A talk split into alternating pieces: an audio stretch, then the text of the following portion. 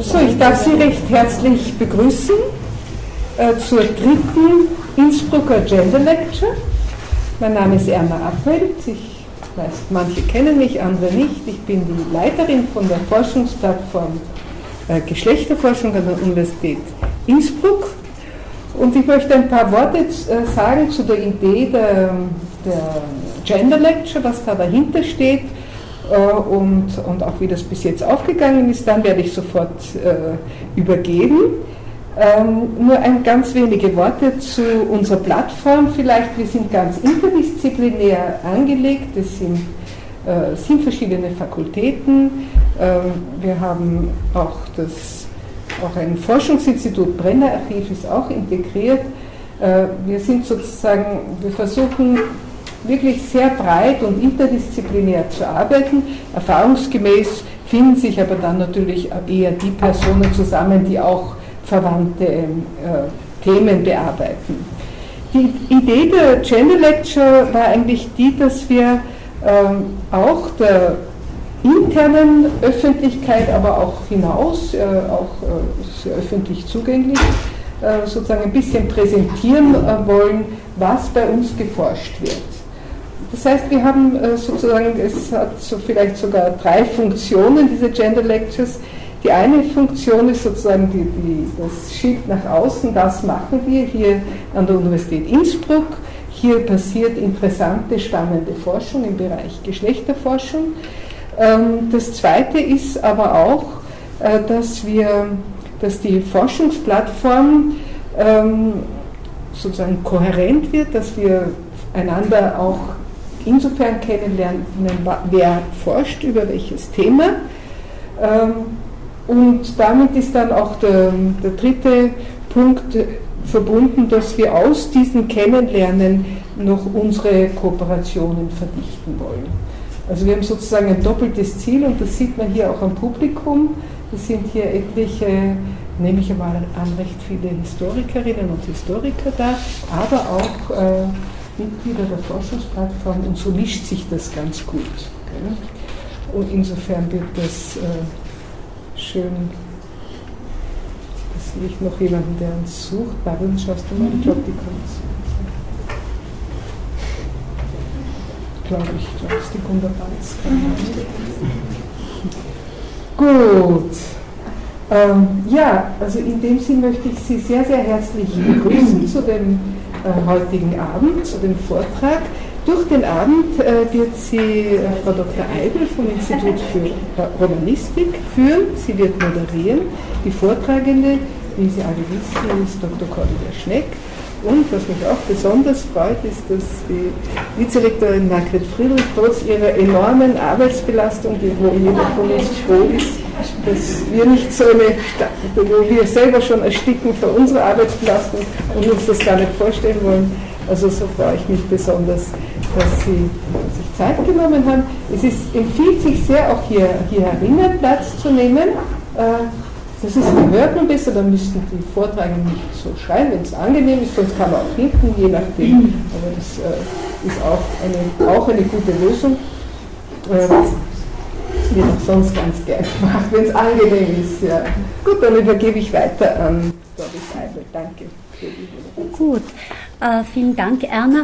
Äh, ich freue mich ganz besonders, den heutigen Abend moderieren zu dürfen und äh, das nicht zuletzt, weil äh, ich die Cordula schon sehr lange kenne und als Kollegin und Frau sehr, sehr schätze und mich ihre Arbeiten äh, interessieren. Äh, ich möchte hier noch, äh, auch aus meiner Sicht, äh, hinzufügen, dass die Gender, also die, die Forschungsplattform, die interdisziplinäre Forschungsplattform Gender Studies oder Geschlechterforschung eine ganz besondere, außergewöhnliche Forschungsplattform ist, die aufgrund ihrer Vielfältigkeit ja, und der daraus entstehenden Dynamik und vielleicht auch Spannung etwas ganz Wertvolles ist aus meiner Sicht und äh, dass sie mir erlaubt hat, über die Jahre unterschiedlichste Disziplinen kennenzulernen und unterschiedlichste Forscherinnen. Äh, und ich glaube, wir sollten das auch in der Zukunft äh, forcieren und pflegen, weil das wirklich äh, in dieser Form, würde ich einmal sagen, in Österreich schon ein Alleinstellungsmerkmal ist und, äh, und, und wirklich einzigartig äh, sich äh, gebärdet. Ähm, diese dritte Gender Lecture äh, ist, äh, folgt zwei, zwei Vorträgen, die die uns bereits einen gewissen Einblick in äh, verschiedene Forschungsfelder gegeben haben. Und äh, Cordula äh, äh Schneck führt uns heute äh, in die Antike, was ganz besonders äh, spannend ist. Ich darf sie kurz vorstellen. Sie ist wissenschaftliche Mitarbeiterin am Institut für alte Geschichte und Altorientalistik. Sie hat, äh, seit sie äh, im wissenschaftlichen Bereich tätig ist, an zwei FWF-Projekten mitgearbeitet. Äh, zum einen an einem Projekt mit dem Titel Realität, Projektion, Utopik der Geschlechterrollen in der, in der antiken Ethnographie und dann in einem zweiten mit dem Titel Die römische An Analystik und ihr Einfluss auf das Bild der Geschichte der römischen Republik. 2006 hat sie äh, promoviert und ihre Dissertation 2008 auch publiziert. Nach diesen Vorbereitungen. Entschuldigung. Ist, ah, die ist die noch nicht. Du hast mir aufgeschrieben. Entschuldigung, ich nehme alles zurück. Aber alle Fälle schreibt sie den Titel zur Konstruktion der Geschlechter bei Appian aus Alexandrien. Und sie hat darüber hinaus auch noch eine ganze Reihe von äh, Artikeln äh, zu Fragen der Geschlecht, äh, Geschlechterrollen in antiken Kontexten äh, veröffentlicht. Heute präsentiert sie uns ihr laufendes Forschungsprojekt, das sich mit Repräsentationen von Eunuchen, Androgynen und Transgender People in der Antike auseinandersetzt. Und äh, ich nehme mal an, dass du einen bestimmten Aspekt aus diesem Forschungsprojekt herausgreifst und ihn uns näher vorstellst. Vielen Dank äh, und wir werden dir alle ganz gespannt lauschen. Dankeschön. Dann möchte ich zuerst den Organisatorinnen der Gender Lectures in Innsbruck für die Möglichkeit danken, dass ich in diesem speziellen Rahmen einen Teil meines Forschungsfeldes vorstellen kann. Erna Appelt, dir Dankeschön und auch äh, Andrea Ellmeier, die heute leider nicht mehr hier sein kann. Ich will meine Ausführungen mit einem Zitat beginnen, auf das ich bei meiner Forschungsarbeit über Körperlichkeit kürzlich gestoßen bin. Lydia Curti geht in der Einleitung ihres Werkes Female Stories, Female Bodies auf die Funktionen von Narration ein. Unter anderem führt sie an, Thinking is telling tales, telling tales is creating. You don't have anything if you don't have stories. Wenn Sie sich nun fragen, was denn historische Wissenschaft mit Telling Tales oder Telling Stories zu tun hat, dann will ich Ihnen antworten, als Historikerin habe ich primär zwei Aufgaben. Ich muss zunächst Analyseergebnisse produzieren, sammeln und ordnen und in einem weiteren Schritt habe ich diese Ergebnisse in einen kausalen Zusammenhang zu bringen. Ich konstruiere, kreiere in diesem Sinne nach den Regeln der historischen, Wissenschaft eine Geschichte. Zwei solcher Geschichten, nämlich von Eunuchenpriestern und Hermaphroditen in der römischen Antike, will ich Ihnen im Folgenden näher bringen.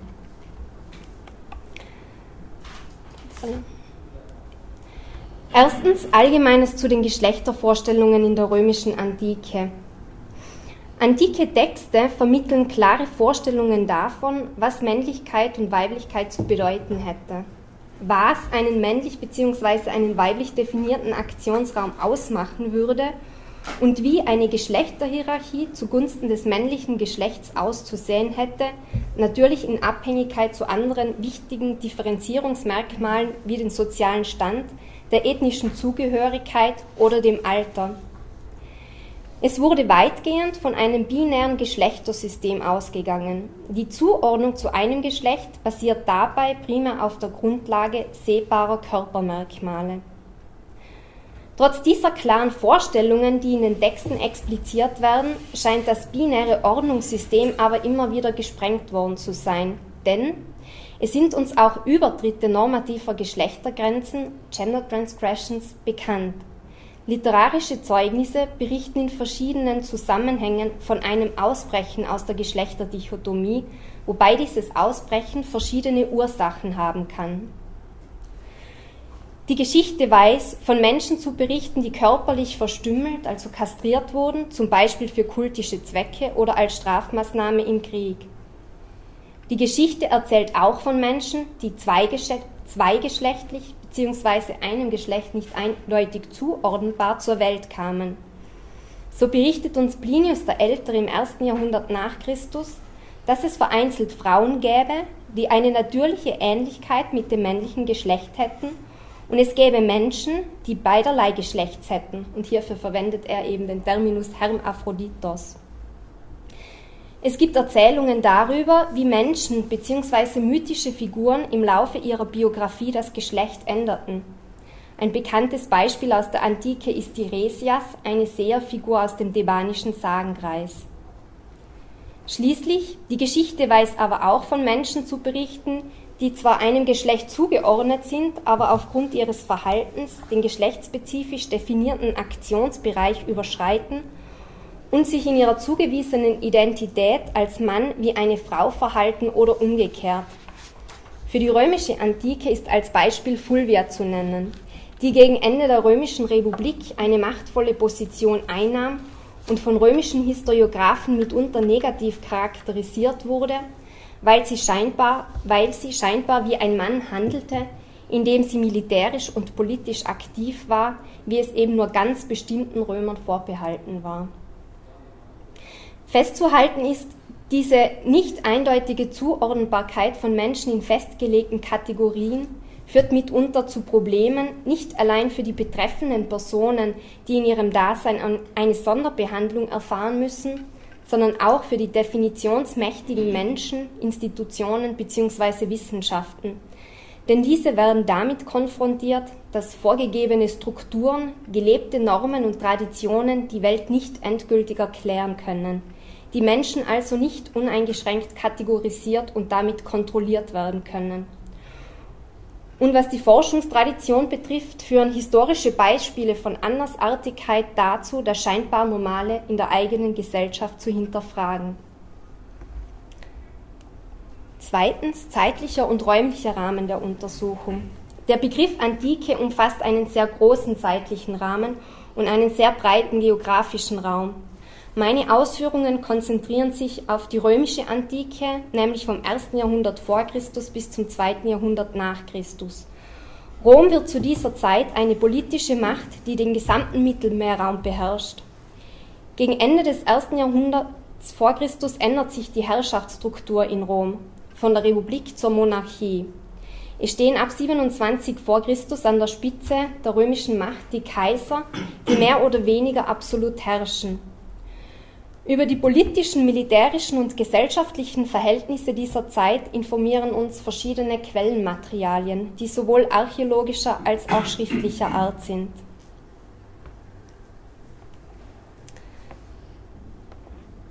Zur Methode.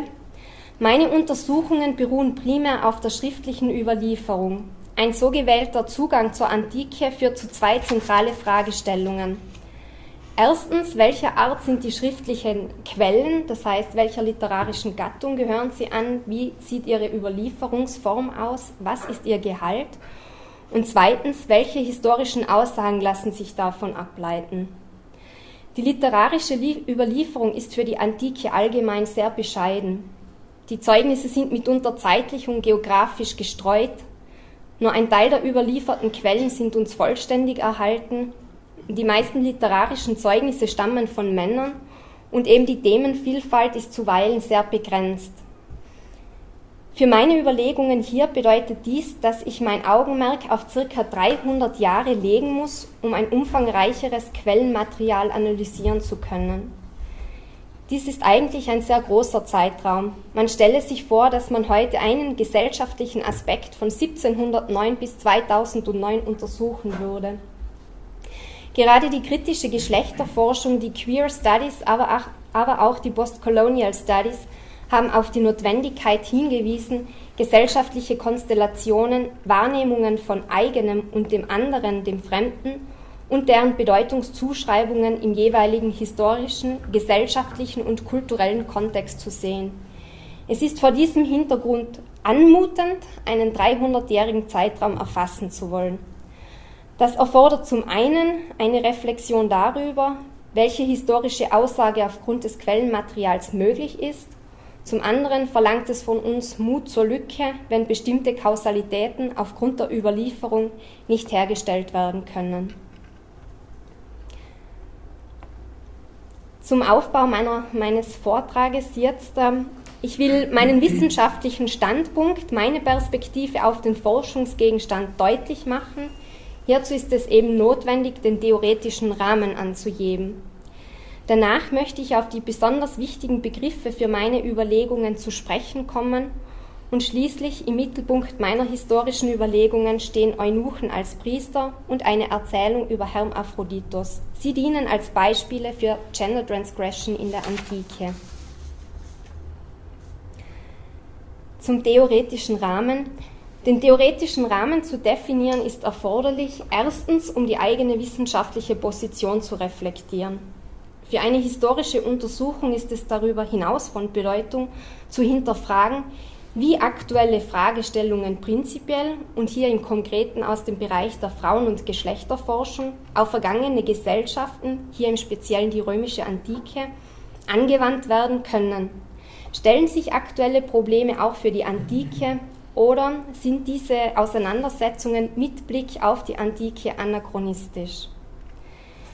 Der zweite Punkt, warum, theoretische, warum es wichtig ist, den theoretischen Rahmen zu definieren, ist folgender. Um die Forschungstraditionen, in denen wir uns befinden, kritisch zu hinterfragen. Meine Verwendung von Geschlecht als einer wissenschaftlichen Analysekategorie beruht auf den Überlegungen der US-amerikanischen Historikerin Joan W. Scott. In ihrem 1988 erschienenen Buch Gender and the Politics of History bietet sie ein umfassendes theoretisches Konzept. Ich will in einem ersten Schritt das Konzept näher erläutern und in einem zweiten begründen, warum ich das Konzept trotz seines Alters für eine historische Analyse immer noch äußerst nützlich finde.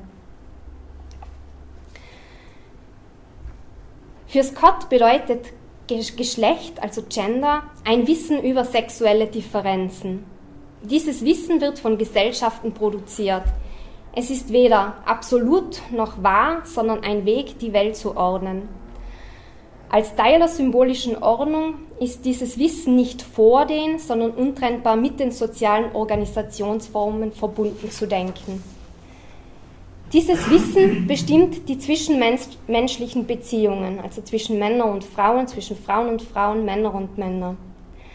Scotts Definition von Geschlecht als einer wissenschaftlichen Analysekategorie besteht aus zwei zueinander in Beziehung stehenden Teilen, die auf analytischer Ebene zu unterscheiden sind. Erstens, Geschlecht ist ein grundlegendes Element, welches soziale Beziehungen bestimmt und auf der Wahrnehmung von sexuellen Differenzen beruht. Diese sexuellen Differenzen sind erst als bedeutungsvoll zu konstituieren. Sie müssen im alltäglichen Leben als solche erkannt und anerkannt werden, um überhaupt existent zu sein. Zweitens, Außerdem ist Geschlecht ein grundlegender Weg, um Machtverhältnissen Bedeutungen zu verleihen. Entschuldigung, sollte ein, sollte ein Zweier sein. Änderungen in der Organisation sozialer Verhältnisse gehen mit Änderungen in der Repräsentation von Macht einher, was unter anderem in den Geschlechterverhältnissen zum Ausdruck kommt. Für den ersten Teil von Scotts Definition sind es vier Bereiche, die zu erforschen sind, weil eben in jedem von ihm Geschlecht begründet wird. Erstens, Geschlecht wird durch die jeweils kulturell verfügbaren Symbole bestimmt, die verschiedene, oft auch widersprüchliche Repräsentationsformen hervorrufen. Die Aufgabe der Historikerin des Historikers liegt nun darin, nach den jeweiligen symbolischen Repräsentationsformen zu fragen, wie und in welchem Kontext diese hervorgebracht werden. Zweitens, Geschlecht wird von normativen Konzepten festgelegt, mittels derer den jeweiligen Symbolen ihre Bedeutungen zugeschrieben werden. Über diese normativen Konzepte wird, wird versucht, Bedeutungsmöglichkeiten einzugrenzen und zu kontrollieren. Solche Konzepte finden sich in den Bereichen Religion, Erziehung, Wissenschaft, Politik und so weiter.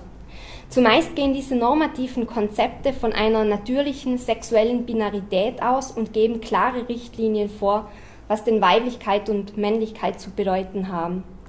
Es werden dabei keine alternativen Modelle zugelassen.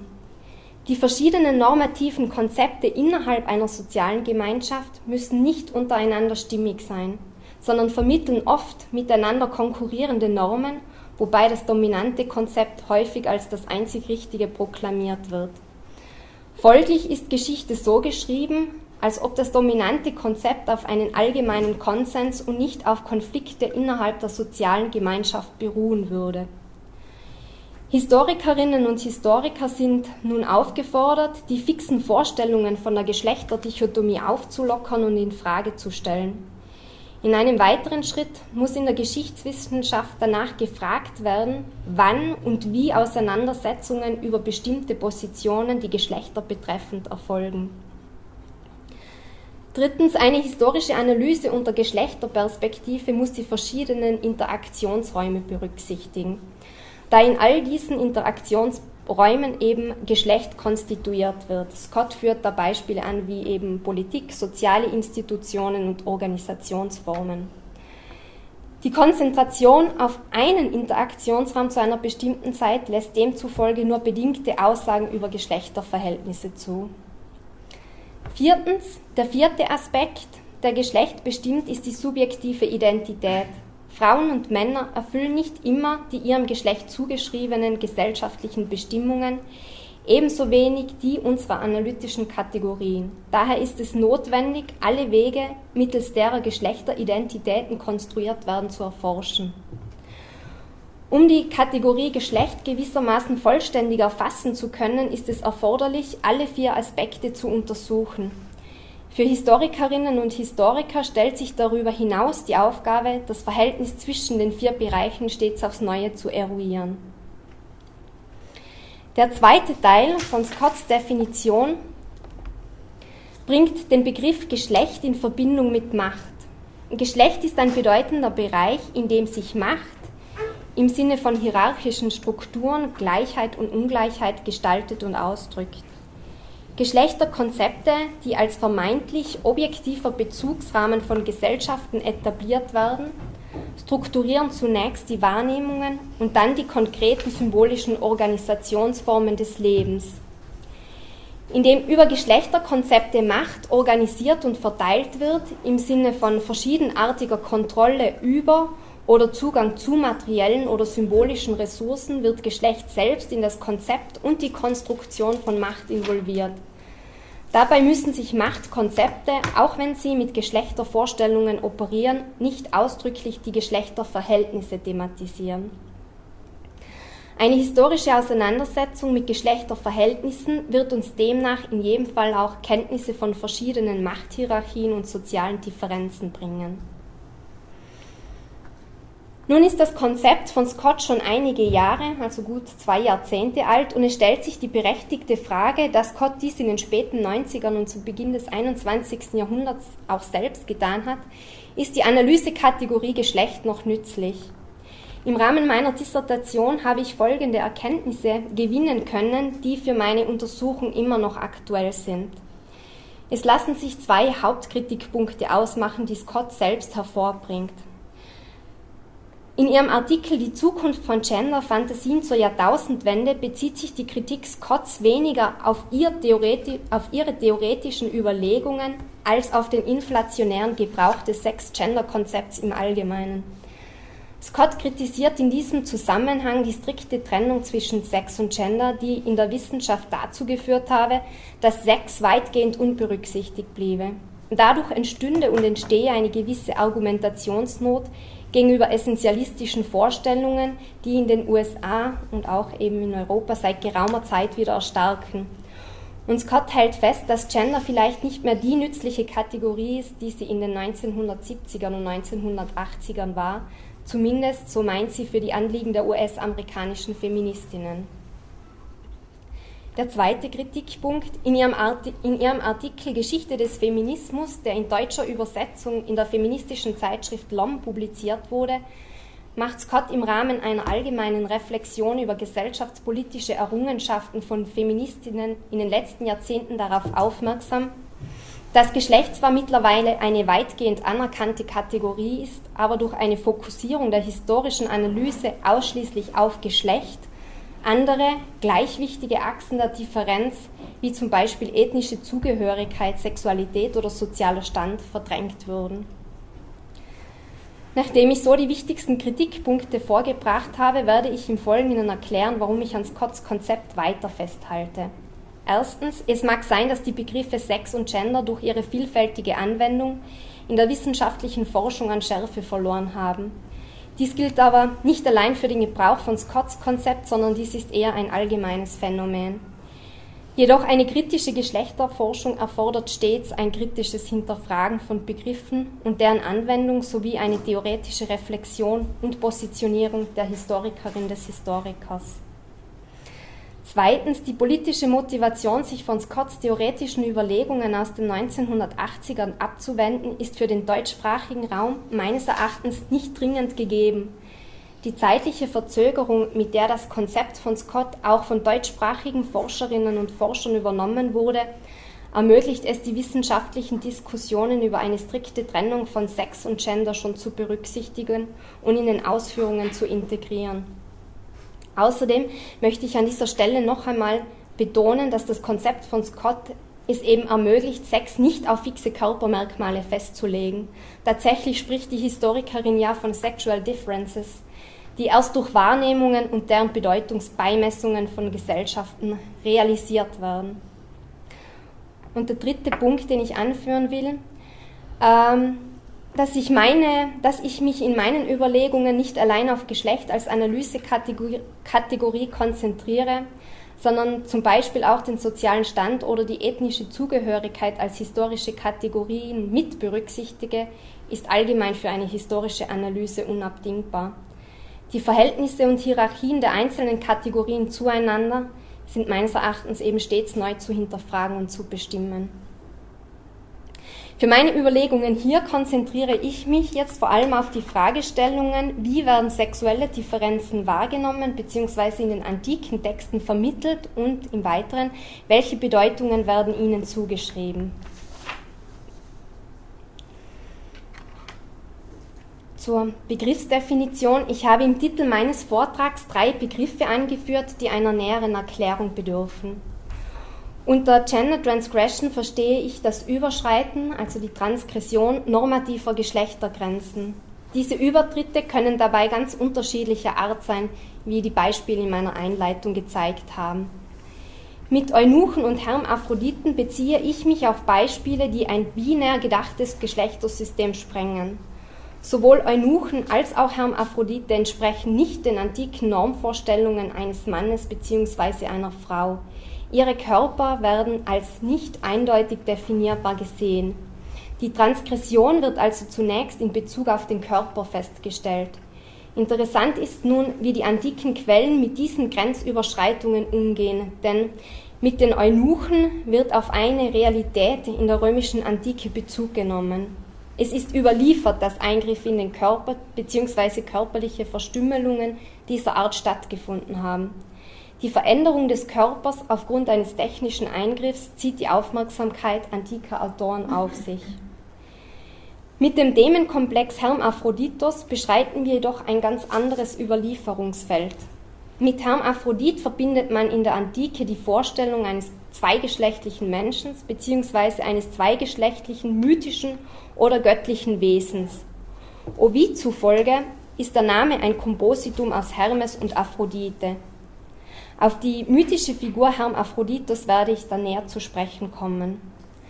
Aus der griechischen und römischen Antike sind uns einige Statuen dieser Art erhalten und eine möchte ich euch, möchte ich Ihnen, Entschuldigung, gerne präsentieren.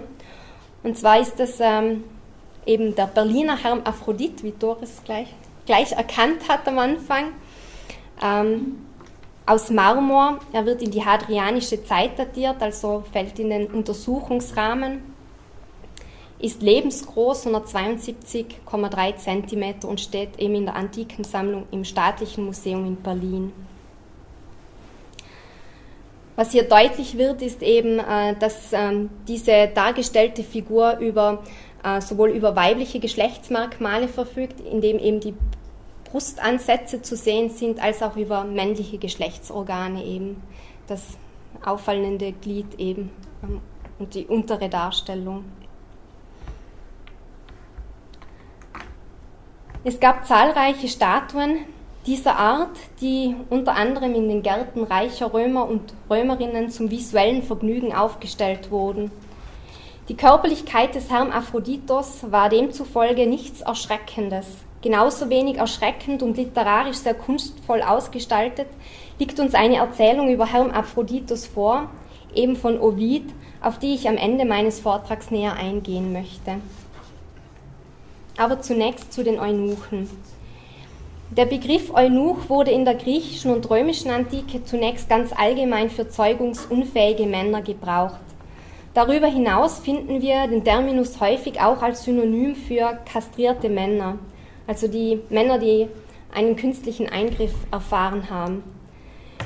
Neben Eunuch lassen sich aber noch zahlreiche weitere Begriffe eruieren, die auf eine außergewöhnliche körperliche Erscheinung in diesem Sinne hinweisen. Zum Beispiel die lateinische Bezeichnung Semivir, Semivir also Halbmann, oder der griechische Terminus Androgyn, übersetzt Mann, Frau.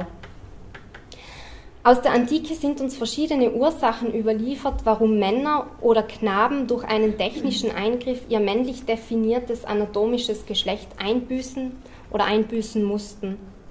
Peter Guillot hat in seinem Werk Eunuchen als Sklaven und Freigelassenen der griechisch-römischen Antike eine Zusammenstellung vorgenommen, die für eine erste Analyse nützlich ist, weil sie auf die sozialen und ethnischen Unterschiede der Betroffenen aufmerksam macht und für die verschiedenen Gründe für eine Entmannung sensibilisiert. Guillaume unterscheidet demnach zwischen freiwilliger und unfreiwilliger Kastration. Zu der freiwilligen Kastration zählt er eben Kastration aus medizinischen Gründen oder eben zu kultischen Zwecken. Und ähm, zur unfreiwilligen Kastration führt er Beispiele eben an ähm, Kastrieren von Besiegten im Krieg, also als Strafmaßnahme im, im Zuge des Krieges. Es ist notwendig, die Wahrnehmungen von Körperlichkeit in den literarischen Quellen je nach Ursache von je nach Ursache der Kastration zu unterscheiden, denn davon können unterschiedliche Bedeutungszuschreibungen abhängen. In diesen Ausführungen erfolgt eine Fokussierung auf Eunuchen, die eine bestimmte Funktion in der Gesellschaft eingenommen haben, nämlich die Funktion eines Priesters. Eunuchenpriester vom 1. Jahrhundert vor Christus bis zum 2. Jahrhundert nach Christus. In Rom dieser Zeit gab es religiöse Kulte, von denen antike, Autor, antike Autoren berichten, dass sich ein Teil der Anhängerschaft selbst entmannte. Diese Eunuchenpriester werden in den Quellen als Galloi bezeichnet. Sie stehen im Dienste einer weiblichen Gottheit, die in Rom mit der Magna Mater Idea identifiziert wird. Der Kult selbst stammte aus dem Osten und wurde 205, 204 vor Christus in Rom eingeführt. Vor diesem Hintergrund will ich auf folgende drei Fragestellungen eingehen. Erstens gehen antike Autoren auf die körperliche Besonderheit von Eunuchenpriestern ein. Zweitens, wie beschreiben die antiken Autoren die körperliche Besonderheit? Und drittens, welche Bedeutungen werden dieser beigemessen? Wer waren diese Galloi? Das Bild, das römische Quellen von den Galloi überliefern, ist diffus. Ältere Historiographen wie Polybios, der seine Wirkzeit um 200 im 2. Jahrhundert vor Christus hatte, und Livius, der zur Augustuszeit wirkte, lassen die Galloi als religiös und politisch bedeutende und angesehene Personen erscheinen. Die Autoren weisen auf keine besonderen körperlichen Merkmale hin, sondern erwähnen lediglich deren spezielle Kulttracht.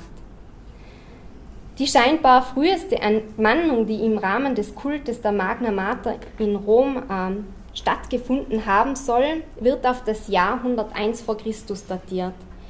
Die Quelle hierfür ist Julius Obsequens, ein Autor, der in der Mitte des 4. Jahrhunderts nach Christus ähm, ein Werk über die Wunder Roms schrieb.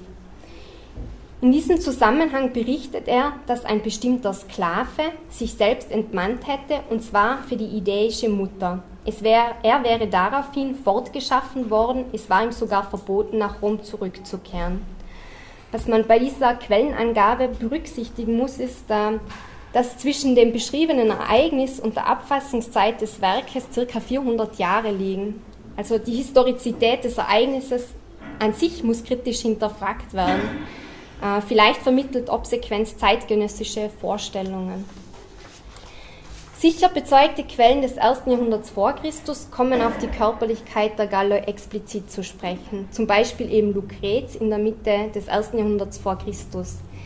Er beschreibt in seinem, er beschreibt in seinem Werk De Rerum Natura die religiöse Zeremonie zu Ehren der Göttermutter, bei der auch die Galloi eine zentrale Rolle spielen. Aus seiner Darstellung geht deutlich hervor, dass es sich bei den Galloi um Personen handelt, die keine Nachkommen mehr zeugen können. Sie sollten allein nach Lucrez der Göttin dienen. Zeitlich gesehen etwas später beschreibt Ovid dasselbe Ritual. Er bezeichnet die, Men die Begleiter der Mutter als Semi-Mares, also als Halbmänner. Die Galloi werden demnach noch mit Männern in Verbindung gebracht, sie werden aber nur mehr als halbe Männer wahrgenommen. Es liegen uns noch weitere römische Zeugnisse vor, in denen die körperliche Erscheinung der, Gall der Galloi aufgegriffen wird. Ich will Ihnen im Folgenden einzelne Beispiele aus dem Quellenmaterial bieten. Catull erzählt in einem seiner Gedichte von Attis, einer mythischen Gestalt, die sich zu Ehren der Magna Mater entmannte. In diesem Gedicht wird Attis als Körper ohne Männlichkeit, als unecht Frau bezeichnet, als Mann ohne Kraft, eher einer Frau gleichend. Passend dazu werden die Priester der Göttin, die Nachfolger des Attis, als Galle bezeichnet, also Ae, die feminine Form von Gallus.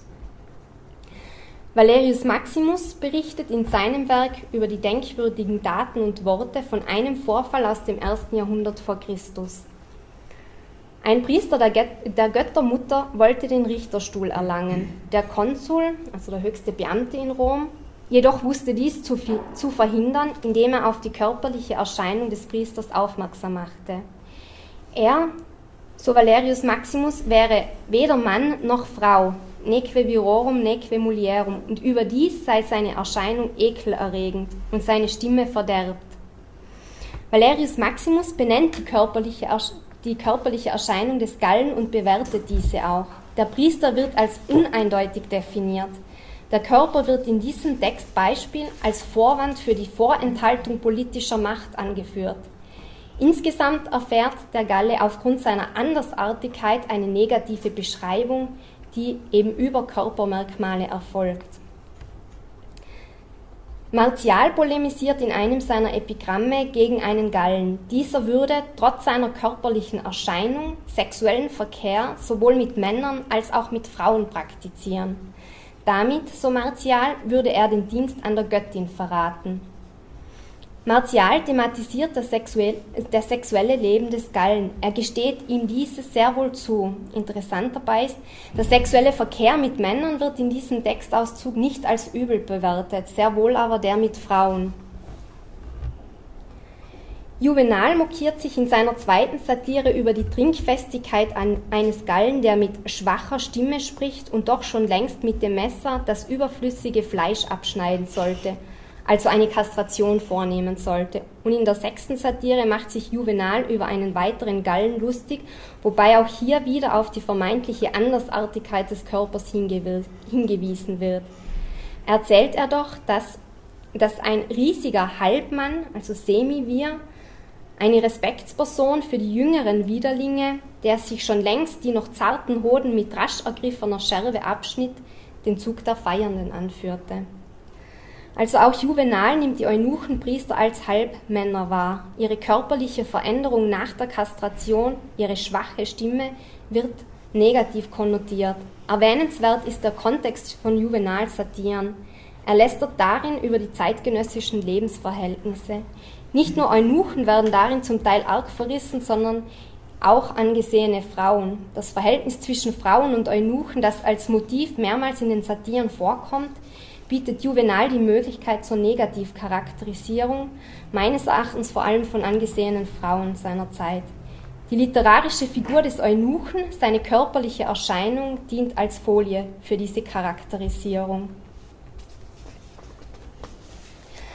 Bei diesen letzten Textbeispielen von Catull bis Juvenal treten uns die Galloi kaum als Personen eines offiziellen Kults in Rom entgegen. Wir erfahren beinahe nur nebenbei etwas über ihre Tätigkeit. Eine andere Perspektive bietet der antike Autor Lukian. Er selbst stammte aus Samosata in Syrien. Er bringt keine Italien oder auf die Stadt Rom konzentrierte Perspektive mit sich, sondern offeriert die Sicht eines im römischen Reich integrierten Mannes syrischer Provenienz. Seine Herkunft kann gleichzeitig als Erklärung für das Interesse am Kult der Dea Syra dienen. Lukian berichtet von den unterschiedlichen Entstehungsmythen des Kultes sowie der Herkunft der Galloi. Einer dieser Mythen erzählt davon, wie Attis, der von der Göttin Rea kastriert wurde, seinen männlichen Lebensstil ablegte und sich in Frauenkleidung auf Wanderschaft machte, bis er nach Syrien kam, wo er sich niederließ und ein Heiligtum errichtete. Die Kastration des Attis wird in diesem Zusammenhang auch als möglicher Grund für die Kastration der Galloi diskutiert.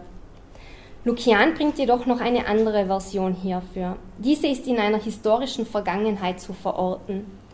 Circa 400 Jahre vor Lukians Lebzeit. Die Geschichte beinhaltet, dass durch äußere Umstände ein seinem König gegenüber äußerst loyaler Mann namens Kombabus sich selbst entmannen musste, um nicht in den Verdacht zu geraten, die Frau des Königs zu begehren. Diese Tat war wohl notwendig, denn die Königin verlangte nach Kombabus. Als er sie über, als er sie über seine verstümmelte Körperlichkeit in Kenntnis setzte, wechselte sie ihre rasende Leidenschaft in aufrichtige Liebe.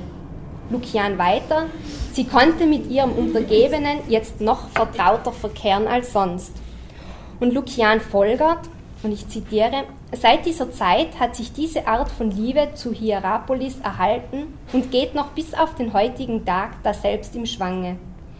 Die Frauen lieben die Gallen mit der größten Leidenschaft. Die Gallen lieben hinwieder die Frauen bis zum Rasendwerden. Und die Männer sind so wenig eifersüchtig darüber, dass diese Art von Verhältnis vielmehr für eine sehr heilige Sache angesehen wird.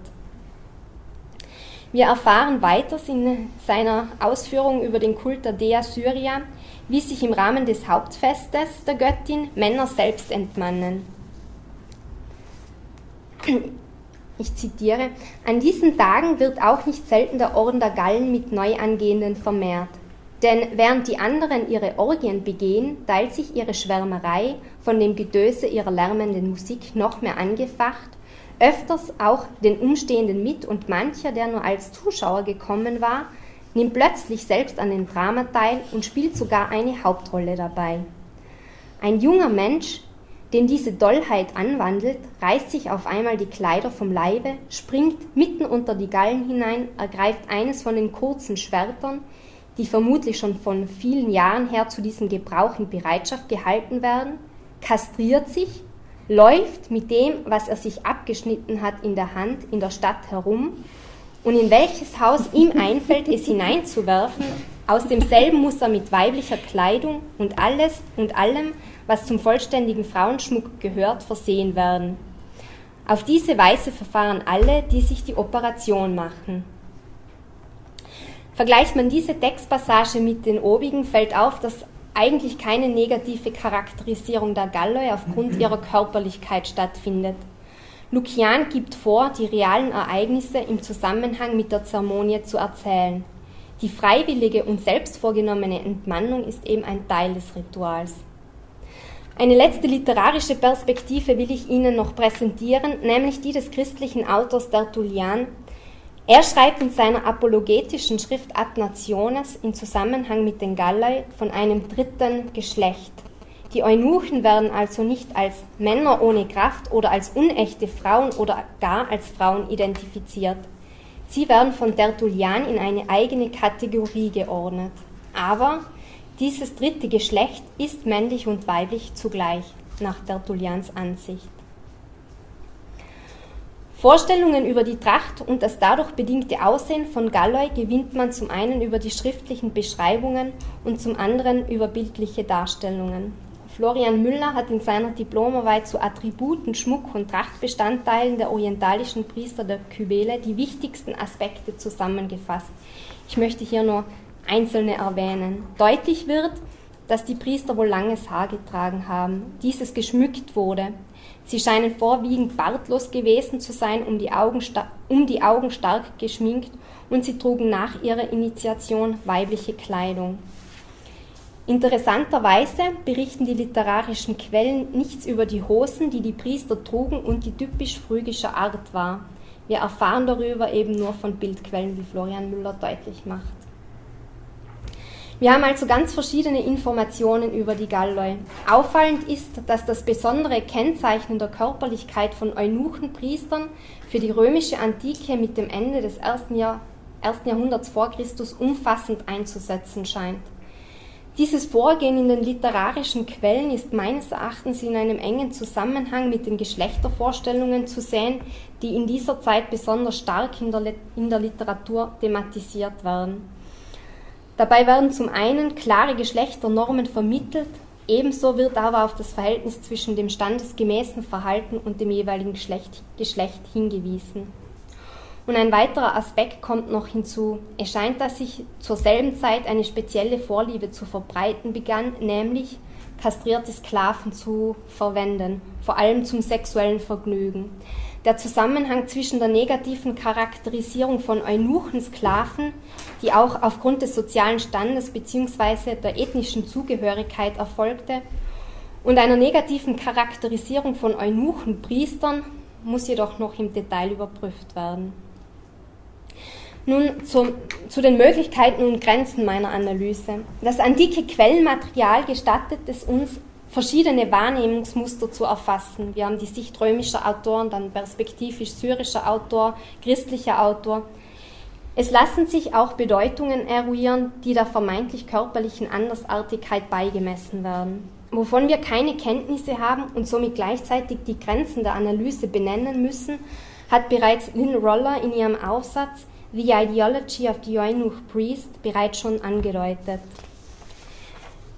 Es liegen uns keine Zeugnisse von Gallois selbst vor. Wir erfahren nichts über die persönlichen Erfahrungen. Wir wissen nicht mit Sicherheit, ob die Kastration überwiegend freiwillig vorgenommen wurde. Wir haben keine Informationen darüber, wie die Betroffenen den Akt der Entmannung selbst erlebt haben und wie, sich das Leben für sie und wie sich das Leben für sie danach gestaltet hat. Die Perspektive der Betroffenen können wir also nicht erfassen. Damit bleibt eine wesentliche Perspektive verborgen, die für eine aktuelle historische Körperforschung von Bedeutung ist. Fragen nach Körperempfindungen und Körpererfahrungen können nur begrenzt und nur aus einer Fremdperspektive behandelt werden. Ebenso fehlen uns Kenntnisse über die Biografie der Galloi. Sie sind als reale Personen kaum greifbar. Wir wissen fast nichts über ihre familiäre Herkunft, ihren sozialen Status, ihren ethnischen Hintergrund. Die Galloi treten uns zumeist als Kollektiv in den literarischen Quellen entgegen. Sie sind überwiegend nur als literarische Figuren fassbar.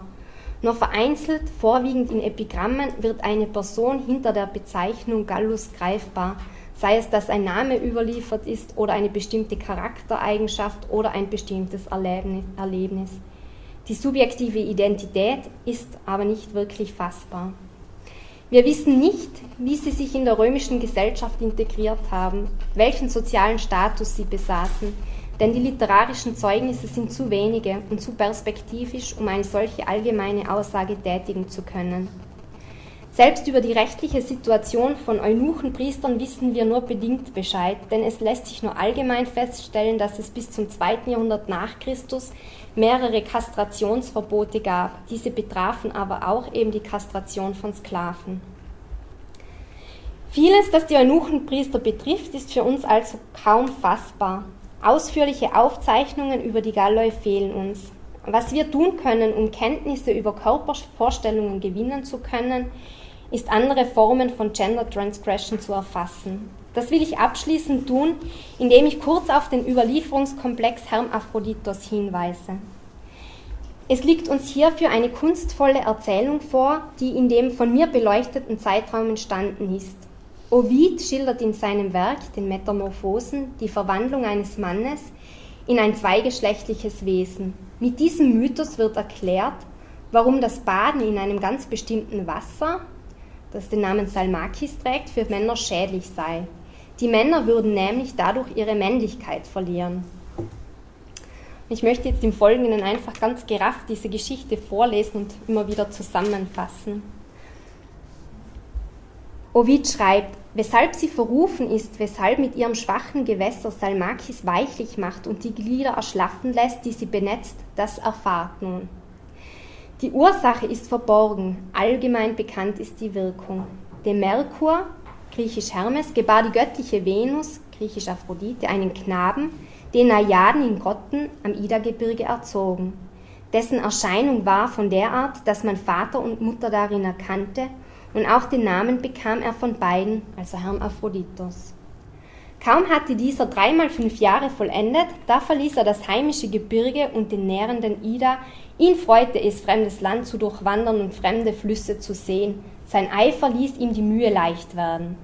Auch in die lykischen Städte kam er und zu Lykiens Nachbarn, den Karen.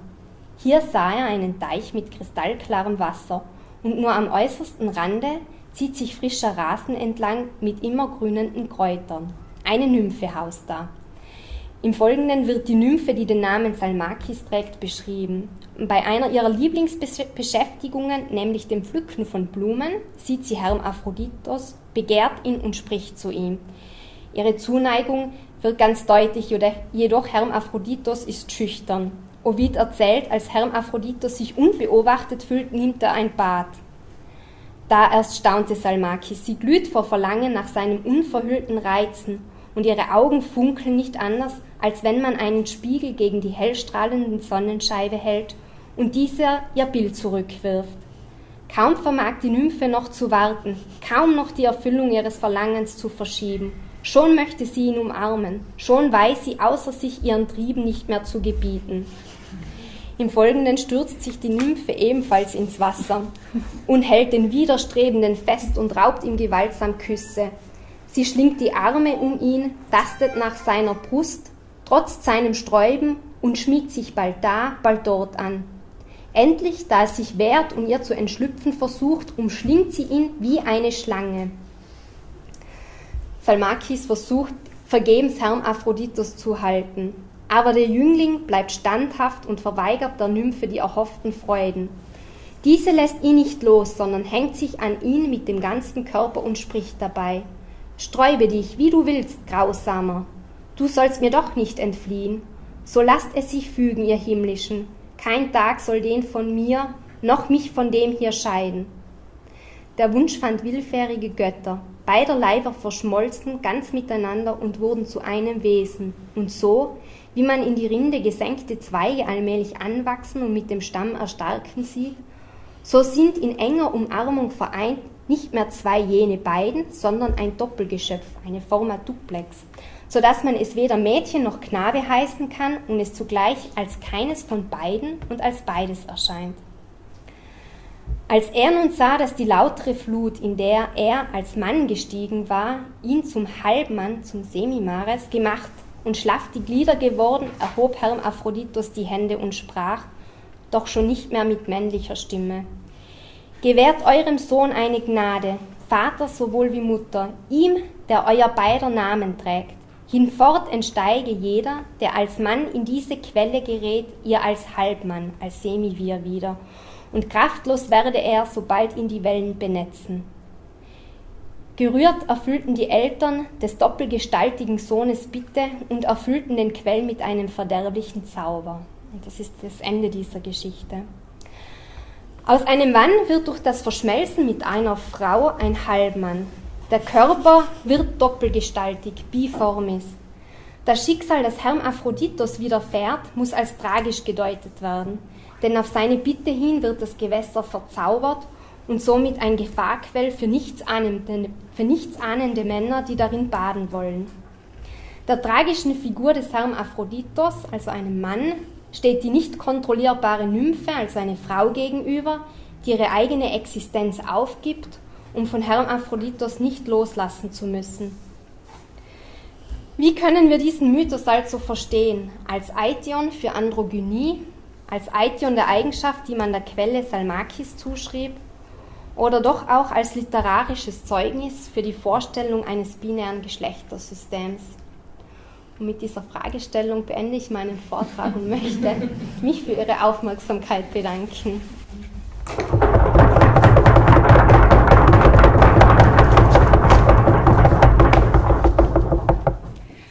vielen Dank, Cordula. Äh, ich äh, glaube, ähm, ich gebe das Wort gleich weiter an äh, Margret Friedrich, die ich ja hier wohl nicht vorzustellen brauche, an unsere Vizerektorin, die den Beitrag von ähm, Cordula kommentieren wird. Ja, da kommt jetzt ein harter Schnitt, denn nach dieser wunderschönen literarischen Erzählung, die jetzt eh schon gekürzt, gekürzt ist, wirklich ein, ein wunderschöner Text, will ich sie wieder in die kargen Höhen der Theorie entführen. Cordula Schneck hat sie in ihrer Geschichte sehr behutsam mit ihrem theoretischen Zugang, der auf Joan Scotts äh, Gender-Theorie beruht, vertraut gemacht. Ich weiß nicht, wie es Ihnen ergangen ist, als Sie das erste Mal mit dem Begriff Zwangsheterosexualität konfrontiert waren oder mit Judith Butlers Aufforderung des Doing Gender oder mit der Vorstellung von diskursiver Erzeugung von Wirklichkeit. Mir selbst fiel es noch leicht, die Unterscheidung von Sex und Gender aufzunehmen, auch noch Gisela Bocks Darstellung oder Klarstellung, dass auch Sex, also das biologische Geschlecht, nicht festgeschrieben werden könne, da auch biologische Perspektiven nicht verabsolutiert werden könnten. Unterstützend wirkte bei mir Claudia Honeckers Buch über die Wissenschaften vom Menschen und das Weib. Doch sich letztendlich seine eigenen Selbstverständlichkeiten im alltäglichen Leben und in der wissenschaftlichen Arbeit erschüttern zu lassen, da hat es bis zur positiven und produktiven Wendung eine Weile gedauert und vieler Nachdenkprozesse bedurft. Inzwischen ist nicht nur Joan äh, Scotts Buch Gender in the Politics of History ein Klassiker geworden mit überwältigender Zitationshäufigkeit, sondern dasselbe gilt auch für äh, Michel Foucaults in den Jahrzehnten vorher entwickelte Denkansätze, die in diesem Jahr wohl auch zum 25. Todestag von Foucault von seinem Freund seit Studientagen, Paul Van, in seinem Buch äh, Foucault, der Philosoph als Samurai, vorgestellt werden. Äh, Paul Van ist, und hier schließt sich der Bogen zum heutigen Abend, Althistoriker, der Bücher zu Themen wie glaubten die Griechen an ihre Mythen, kannten die Griechen die Demokratie oder Geschichtsschreibung und was sie nicht ist, publizierte. Das erste Foucault-Zitat in äh, diesem seinem neuen Buch im ersten Kapitel mit der Kapitelüberschrift In der Universalgeschichte ist alles singulär, Doppelpunkt der Diskurs, lautet, brauchen wir wirklich ein wahres Geschlecht? Mit einer an Halsstarrigkeit grenzenden Beharrlichkeit haben die modernen Gesellschaften des Westens diese Frage mit Ja beantwortet. Hartnäckig stellen sie das Problem des wahren Geschlechts in einen Kontext, indem man meinen könnte, allein die körperliche Realität und die Intensität der Lust spielen eine Rolle. Und Paul Venn selbst fährt später bei der Erklärung des Diskurses fort, die Sexualität und der Wahnsinn, das war ja immer diese Thematik, mit der Foucault einsetzte in seinen äh, ja, für ihn bahnbrechend gewordenen Arbeiten, existieren natürlich. Es sind keine ideologischen Erfindungen. Er stellt sich also gegen den radikalen Konstruktivismus und er sagt dann weiter, man könnte endlos vergeblich spekulieren. Fest steht, dass der Mensch ein sexuell differenziertes Wesen ist, wie es die Physiologie und der Sexualtrieb beweisen. Alles, was man über die Liebe oder den Wahnsinn im Lauf der Jahrhunderte aber gedacht hat, zeigt die Existenz und gleichsam den Standort von Dingen an sich.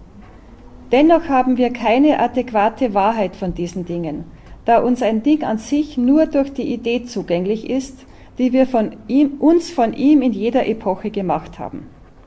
Wenn es keine Diskurse gäbe, würde das Objekt X, in dem man nacheinander eine göttliche Besessenheit, den Wahnsinn, den Unverstand, die Demenz und so weiter zu sehen glaubte, trotzdem existieren, aber in unserem Geist gäbe es nichts über seinen Standort. Und wenn konstatiert, die unausgesprochene Empfehlung, die Foucault den Soziologen und den Historikern gibt, besteht darin, die Analyse der historischen und sozialen Formationen so weit voranzutreiben, bis ihre singulären Merkwürdigkeiten offen zutage treten. Foucaults Ausspruch Die Wahrheit ist von dieser Welt wird auch von Paul Venn aufgegriffen und er meint, Wahrheit beschränke sich auf das Wahrsagen. Und hier verwendet er den deutschen Begriff, das ist so wunderhübsch, dieses Spielen, dieses Oszillieren. Also Wahrheit beschränke sich auf das Wahrsagen. Das heißt auf die Äußerung dessen, was man für wahr hält und was ein Jahrhundert später belächelt wird. Die Methode, die also nur von Foucault zunächst praktiziert wurde, besteht darin, die Suche nach den Unterschieden zwischen Ereignissen, die zu ein und derselben Gattung zu gehören scheinen, möglichst weit voranzutreiben. Dort, wo man versucht wäre, sich auf eine historische Konstante zu beziehen oder auf ein unmittelbar anthropologisches Merkmal oder auch auf eine Evidenz, die sich allen auf die gleiche Weise aufdrängt, geht es darum, eine Singularität auftreten zu lassen, zu zeigen, dass es eben nicht notwendig so war. Da wir aber alle nicht in jedem Augenblick alles Beliebige denken können, denken wir nur in den Grenzen des gegenwärtigen Diskurses. Und äh, Paul Venn verwendet eine wunderhübsche Metapher. Er sagt, wir sind immer in einem Fischglas gefangen, dessen Wände wir nicht einmal bemerken. Also in einem Glas, das schön klar ist, mit Wasser gefüllt, in dem schwimmen wir und die Wände sehen wir überhaupt nicht. Dieses Glas steht für den Diskurs, ist kurz gesagt das, was man unser jeweiliges historisches A priori nennen könnte. Daher wussten die historischen Zeitgenossen niemals, wo ihre eigenen Grenzen lagen, und wir selbst können unsere eigenen ebenso wenig wahrnehmen. Foucault definierte seine Bücher daher konsequenterweise erst in seinem Todesjahr als eine kritische Geschichte des Denkens. Er vermerkte den gesellschaftlichen und institutionellen Ursprung der akzeptierten Wahrheiten und stellte keine Theorie der Wahrheit auf, sondern eine Kritik des Wahrsagens und er versuchte die Regeln dieses Wahrsagens zu formulieren. Ein Diskurs ist aber keine unverrückbare Instanz, die das menschliche Denken tyrannisiert. Die Freiheit kann über das Dispositiv des gegenwärtigen Augenblicks hinausgehen, aber es ist eben genau dieses jeweilige spezielle mentale und gesellschaftliche Dispositiv, über das sie hinausgeht. Das Denken ist die Freiheit, zu seiner eigenen Konstitution auf kritische Distanz zu gehen, indem es den Dingen ihre trügerische Vertrautheit nimmt. Foucault ist immer vorgeworfen worden, dass er historisch arbeite, aber nicht das Fachwissen und die Sachkenntnis des Historikers habe. Es haben aber allerdings sehr viele Historikerinnen und Historiker seine Denkansätze aufgenommen und fortgeführt. Und im Zusammenhang mit der Körpergeschichte ist hier sicherlich ganz wesentlich der Schweizer Historiker Philipp Sarrazin zu nennen. Ähm, der meint, Körper haben eine Geschichte, sie sind historisch und kulturell relativ. Natur und Materie des Körpers werden jeweils anders wahrgenommen, vorgestellt, repräsentiert und bearbeitet. Also genau diese Denkansätze von Michel Foucault aufnimmt. Und er sagt aber auch, Körper sind nicht Diskurseffekt, sondern materiell da. Aber das Wahrnehmen, das Vorstellen und das Handeln von Menschen in konkreten historischen Situationen formen den Körper in einer je spezifischen Weise als soziale Tatsache. Dieses Wahrnehmen, Vorstellen und Handeln prägen der Natur, die wir sind, eine gesellschaftliche Form, in Anführungszeichen, es ist eine Forma, eine Gestaltung auf, oder schreiben ihr einen kulturellen Text ein. Sarrazin hat dies vor allem ausformuliert in seiner Habilitationsschrift Ende der 1990er Jahre. In die Geschichtswissenschaft hat diese Perspektive überhaupt erst Ende der 1980er Jahre Eingang gefunden, ausgehend einerseits von der Ethnologie, ich sage jetzt einmal respektlos vom Blick auf fremde Goldfischgläser, also das eigene kennen wir nicht so genau, aber die anderen können wir sehr schön erkennen, also von der Ethnologie, dann ganz stark von der feministischen Kritik an essentiell an essentialistischen Theorien vom weiblichen Körper. Äh, das biologische Geschlecht ist also nicht außerdiskursiver Ausgangspunkt für die kulturellen Formulierungen von Geschlechtsidentität, sondern schon Effekt der kulturellen Muster.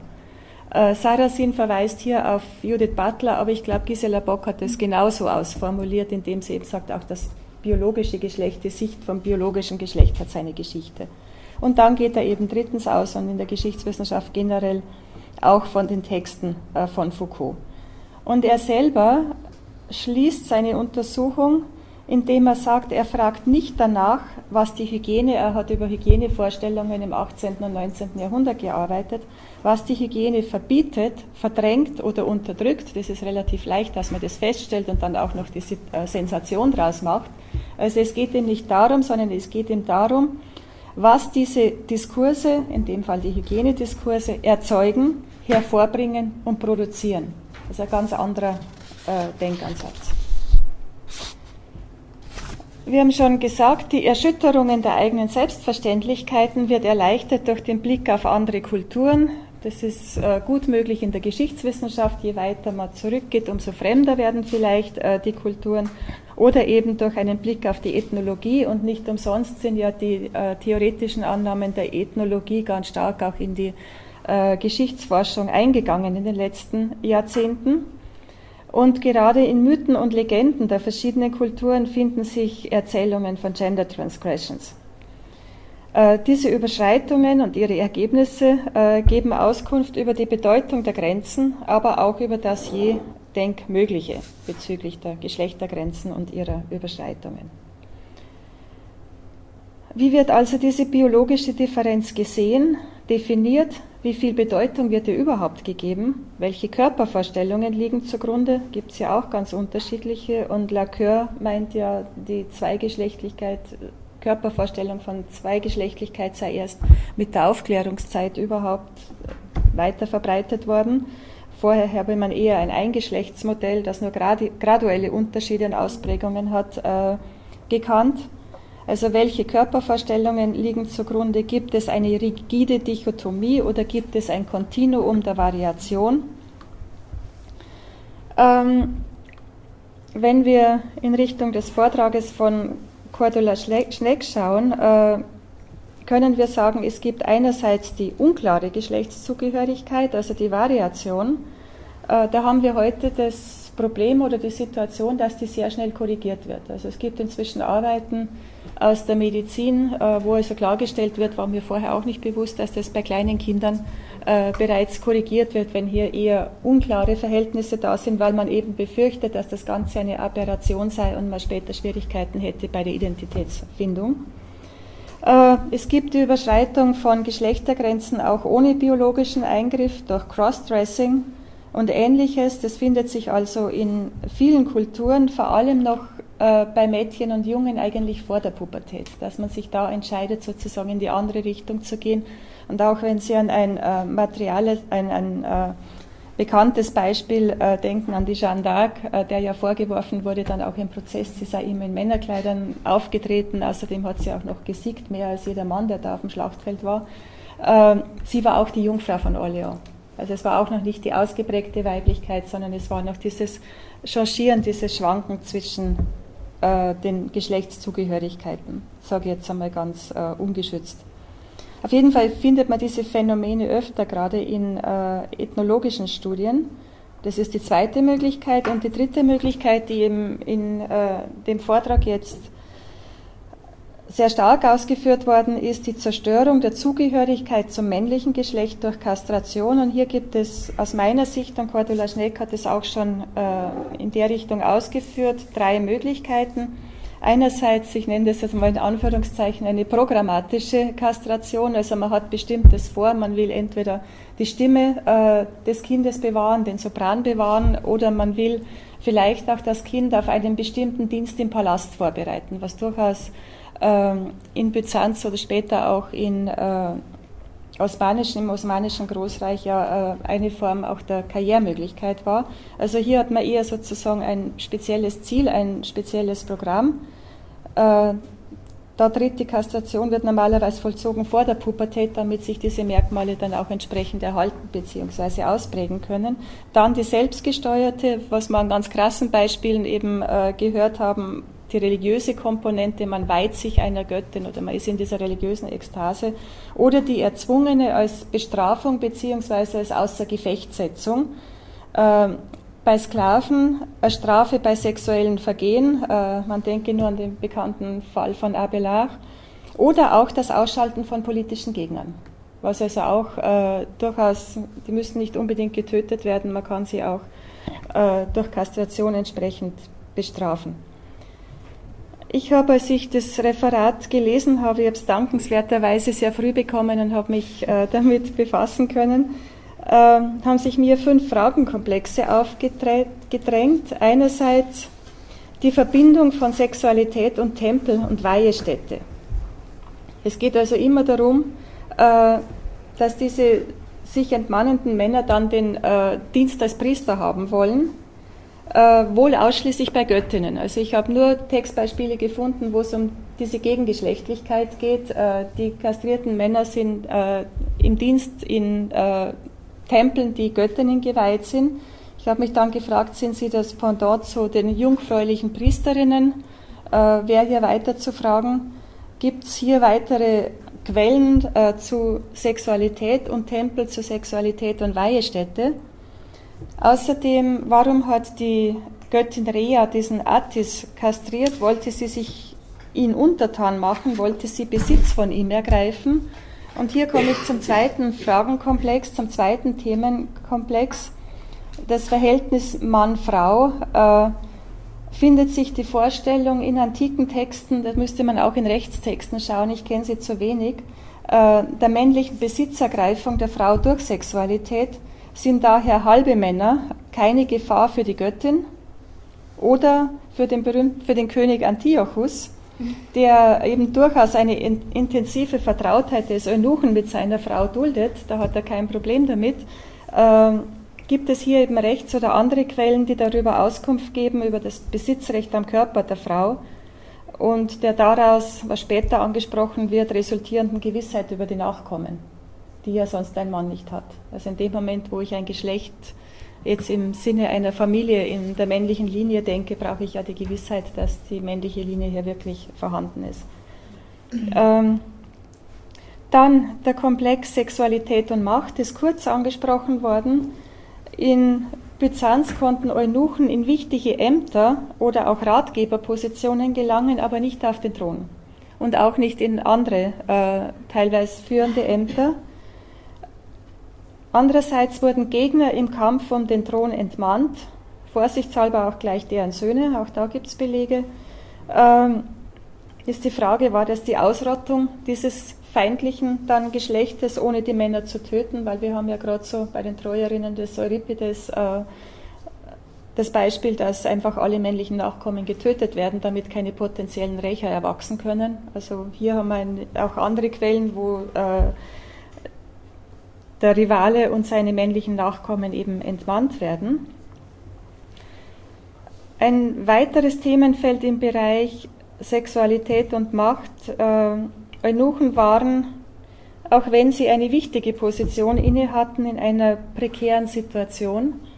Sie hatten sozusagen zwei offene Flanken für Diffamierungen. Sie wichen ab von der sexuellen Norm und sie wurden nicht selten in die Nähe des weiblichen Geschlechtes gerückt. Der Vorwurf der Abweichung von der sexuellen Norm war ein bewährtes Mittel über die Jahrhunderte hinweg äh, zur Diffamierung des politischen Gegners. Es war auch immer ein Zeichen für Machtverlust. Wenn jemand äh, sexuell diffamiert wurde, äh, war es klar, er ist also auf der Abschussliste. Äh, weitere Frage waren Eunuchen deshalb besonders praktisch, in Anführungszeichen, als Berater, da sie relativ leicht verletzbar waren und daher ungefährlich als Konkurrenten. Und als fünftes noch kurz äh, die wunderhübsche Geschichte über die Entstehung der Hermaphroditen. Äh, Sie ist eine Erzählung, eine literarische Erzählung. Und da frage ich mich, sollte sie so gewissermaßen als Mythos Unverständliches erklären? Also war man konfrontiert mit der Frage nach dieser Zweigeschlechtlichkeit in einer Person, sollte sie Unverständliches erklären? Oder war sie einfach Fiction? Und ich habe mir gerade, als ich diese Erzählung gelesen habe, ist mir gekommen, äh, was würde wohl an Geschichtsschreibung entstehen, wenn aus, der, aus dem 19. Jahrhundert nur die Märchen der Brüder Grimm als Quelle übrig blieben? Was würde man in 2000 Jahren für eine Geschichte über das 19. Jahrhundert? Die würde wäre also von, von Hexen, von Riesen, von Zwergen, was weiß ich, bevölkert. Also das muss man, das muss, dessen muss man sich einfach immer äh, bewusst sein.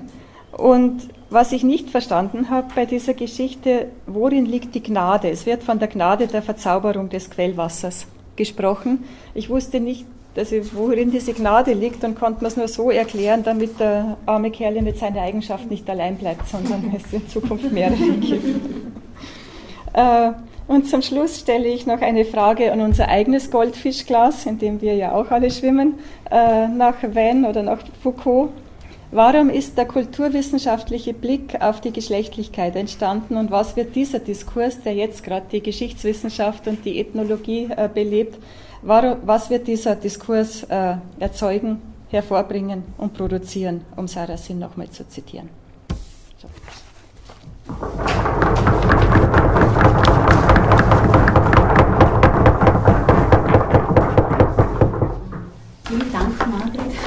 Dank an beide äh, Sprecherinnen. Ich glaube, wir haben es hier mit einer äh, mit sehr, sehr dichten ähm, Präsentationen zu tun. Vor allem der Kommentar ist geradezu eine Fülle äh, von Fragen selbst, die wir nun vielleicht äh, in der einen oder anderen Art und Weise äh, diskutieren oder beantworten äh, können.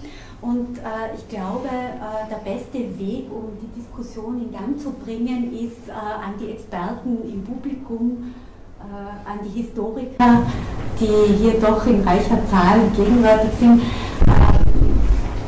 äh, diese Historiker um, um vielleicht Stellungnahmen zu bitten. Ad-hoc-Stellungnahmen. Ähm,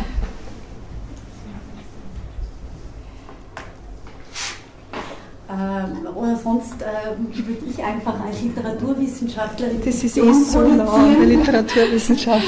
ähm, weil äh, mich natürlich jetzt in, der, äh, in dieser ganzen Diskussion ganz besonders die ähm, einleitenden Worte von der interessiert haben, weil das für uns Literaturwissenschaftler natürlich immer sehr spannend ist. Das heißt, äh, wie, äh, wie, wie, geht man mit historischen Dokumenten um? welche, welchen Wert oder beziehungsweise welche Beziehung, welchen mimetischen Wert haben diese ähm, historischen Dokumente? Und du hast ja gesagt, in, ja, gleich in deiner Einleitung, dass du also äh, äh Geschichte erzählst, ja, dass du also mit Fragmenten sozusagen hantierst, die du in einen kausalen äh, Zusammenhang stellen willst, um daraus eben eine äh, Geschichte zu produzieren, äh, einen, äh, einen Text, der für uns nachvollziehbar ist, zu produzieren. Und ähm, mich, mich also ich bin immer ganz fasziniert, wie vor allem Althistoriker mit ihren äh, Quellen umgehen und äh, äh wie, wie, wie, sie daraus eben Geschichten machen. Und bei den Archäologen fasziniert es mich noch viel mehr. ähm, das heißt, also wenn, wenn, wir dir, wenn wir dir zugehört haben, ja, dann, dann hast du ja in deinem, äh, in deinem Vortrag ein sehr für mich gut nachvollziehbares Bild ähm, erstellt, ja, also dass ich jetzt als Geschichte sozusagen im zweifachen Sinne des Wortes äh, wahrgenommen habe. Und äh, mich interessiert immer, wie, wie, wie äh, also Historiker ähm, da genau arbeiten und, und wie sie äh, ja, wie sie zum Beispiel, du hast so verschiedene Quellen verwendet, ja, also du hast äh, Livius verwendet, du hast äh, äh Philosoph auf Philosophen, äh, auf Lucrez Bezug genommen, du hast eine, einen Dichter, für mich Dichter Ovid zitiert, du hast Catull zitiert, du hast also ganz verschiedene ähm, Textsorten verwendet äh, und hast die zusammengeführt. Wie, wie, wie funktioniert das? Es ist eine schwierige Frage und eine gemeine Frage, aber. Ähm, ich glaube, ähm ich, ich antworte jetzt. es funktioniert nur bedingt. Also ähm, ähm, ich habe zwar jetzt da so eine, so eine Art Abfolge von Textmaterialien aufgelistet, aber eben ähm, was ich glaube, die, die historische Analyse findet ihre Grenze, dass ich eben nicht äh, sagen kann, und die Eunuchenpriester haben sich im Jahre so und so, hat es so ausgeschaut, eben sie sind, äh, sie haben diesen sozialen Status gehabt, sie waren entsprechend in der Anzahl und äh, ich glaube, das, was wir tun können, ist eben die verschiedenartigen Quellenmaterialien einfach um, zu sichten, sie zu kontextualisieren. Eben deshalb habe ich speziell auf Juvenal-Satiren hingewiesen, dass man die in diesem Kontext sehen muss und dann ähm, eben so Wahrnehmungen herauslesen. Also es sind alles, ähm, ja, eben ich versuche jetzt in einem bestimmten zeitlichen Rahmen sozusagen zu definieren und die verschiedenen Perspektiven, die es, die es zu dieser Zeit eben gibt, aufzulisten ich habe selber immer eine, ich habe selber immer Probleme, weil ich genau die, die Grenzen meiner Analyse erkenne. Ich kann ganz viele Fragen nicht beantworten. Eben spannende Fragen, die sich jetzt ähm, aktuell in der Körperforschung stellen, wenn es sich um Körperwahrnehmung geht oder eben um Körperempfindungen. Das sind alles Sachen, wo, wo uns die Zeugnisse fehlen. Ähm, es sind eben die offenen Fragen, die mich dann auch, ähm, die mir bewusst werden. Also was die althistorische Analyse jetzt in dem Sinn nicht, nicht kann eben. Ähm, Entschuldigung. Ja, ich wollte nicht unterbrechen. Es ist eben, ja, es ist eigentlich schon, ich habe schon fertig ausgeführt. Meine Frage geht in die gleiche Richtung, aber zu dem, was Sie gesagt haben mit den Märchen der Brüder Grimm, dass es ja äh, alles literarische Werke sind, dass es ja äh, dargestellte Mythen sind.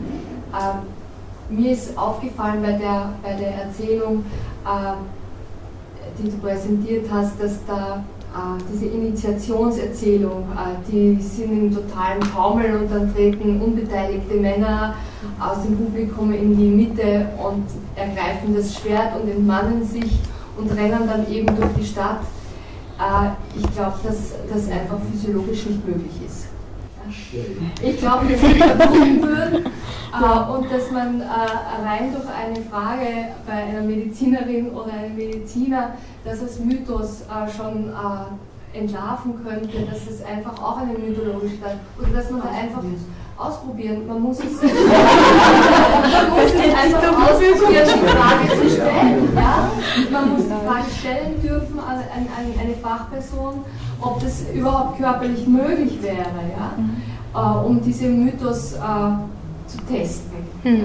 Ja, da gebe ich dir vollkommen recht. Also ich ähm, würde auch sagen, dass man äh, wenn man äh, antike Texte liest, ähm, immer in einem getrennten äh, Schritt fragen muss, was ist da die, oder wie, wie kann man zur historischen Realität finden. Und ähm, diese Lukian-Stelle würde ich jetzt auch eben, da würde ich diese zwei, zwei Ebenen stark trennen. Eben, was auf den ersten Blick sehr gut geht, ist eben meines Erachtens, wie dargestellt wird, wie mit Körperlichkeit umgegangen wird und welche Bedeutungen eben dem beigemessen wird, eben dass es keine Negativcharakterisierung in dem Sinne gibt, weil sich Männer eben ähm, selbst entmannen oder verstümmeln. Und das ist ähm, eine wesentlich positivere Einschätzung der Körperlichkeit dieser Eunuchenpriester gegenüber, als es eben andere Textzeugnisse, äh, andere Textzeugnisse gibt.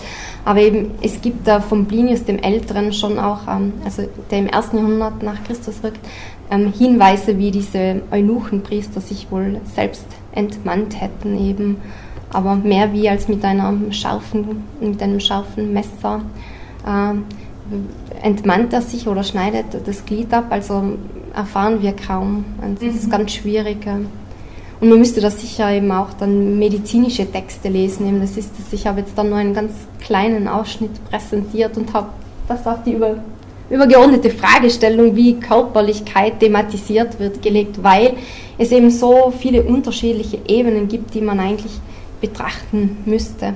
Und eben, was meines Erachtens sehr wichtig ist, immer darauf zu schauen, ähm, eben in welchem historischen Kontext diese Quellen sind. Also liegen die zeitlich weit auseinander, was sagen Sie dann aus? Äh, ich glaube zuerst die Brigitte und dann der Professor Bichler. Nein, ich wollte nur sagen. Ach so, ah, okay, gut. darf, ich, darf ich, Doris, darf ich auch noch kurz sagen? Ja, die Marke, kann die Marke deine dem äh, Ich denke, dass auch so eine Geschichte einfach wichtig ist, um den Denkhorizont aufzuzeigen. Also was war noch denkbar, was ist formuliert worden.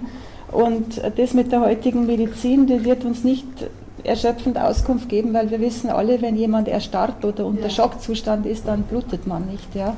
Also da kommen wir nicht weiter. Äh, was ich spannend finde an der alten Geschichte, also wir haben so die Pole alte Geschichte, Zeitgeschichte. Die alte Geschichte ist sehr theoriebewusst und sehr methodenbewusst, weil eben ganz wenig Quellen da sind und man sich das sehr, sehr genau überlegen muss, wie gehe ich damit um. In der Zeitgeschichte ist traditionell das Methodenbewusstsein am geringsten, weil man da aus der Fülle schöpft und jede Frage findet man irgendwie eine Antwort und so. Ja.